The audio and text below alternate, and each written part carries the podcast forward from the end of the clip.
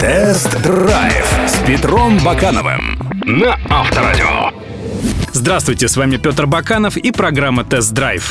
Уже который год китайские автопроизводители пытаются покорить наши сердца. Появляются новые марки, какие-то бренды активно стараются укрепить свои позиции, а кто-то и вовсе делает второй заход на российский рынок в надежде на успех. Компания Brilliance вернулась с новым модельным рядом, и мы с удовольствием протестировали флагман китайской марки седан C-класса H530.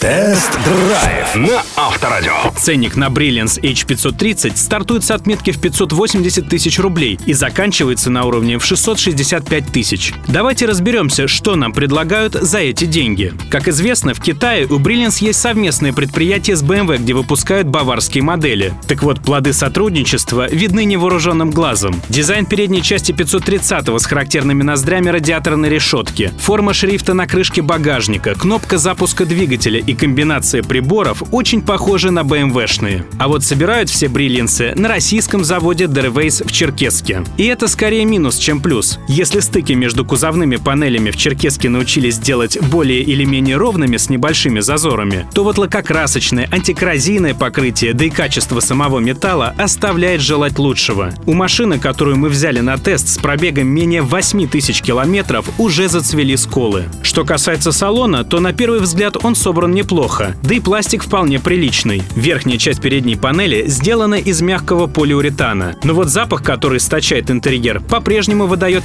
китайское происхождение автомобиля. А более внимательное изучение внутреннего убранства выявляет и другие недочеты. Например, неровно подогнанные дверные уплотнители или ковровое покрытие, которое неплотно прилегает к кузову. Выдвижная полочка слева от руля плохо закрывается, а декоративная накладка позади подстаканника на центральном тоннеле уже отваливается. Оснащение бриллинса в топовой комплектации за 665 тысяч тоже вызывает вопросы. Нет мультимедийной системы, нет даже блютуса, нет подогрева кресел, нет нормального борт-компьютера. А кнопка разблокировки замков с помощью системы бесключевого доступа есть на наружной дверной рукоятке только со стороны водителя. Вместо климат-контроля здесь простой кондиционер. Есть и эргономические недочеты. Например, вращающимися клавишами на руле, выполненными на манер Audi или Volkswagen, пользоваться неудобно. А вот что по-хорошему удивило, так это посадка за рулем. Она оказалась вполне комфортной. Кресла оснащены должным количеством регулировок. Также в плюс можно записать просторный салон и вместительный багажник на 520 литров.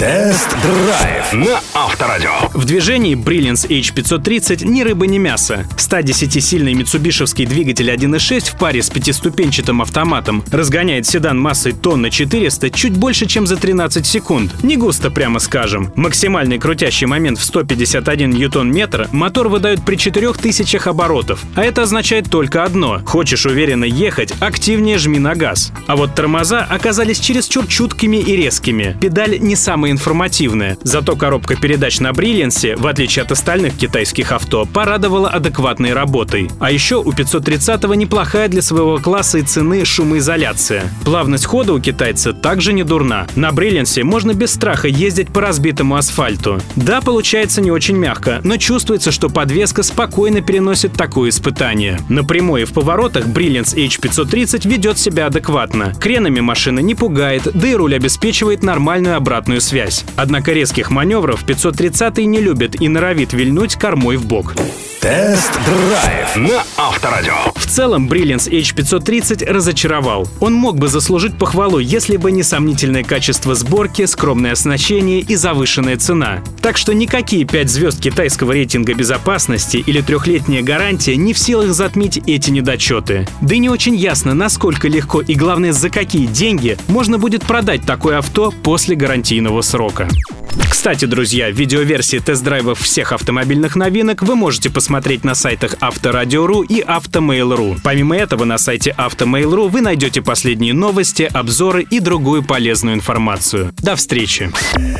Тест-драйв с Петром Бакановым на Авторадио.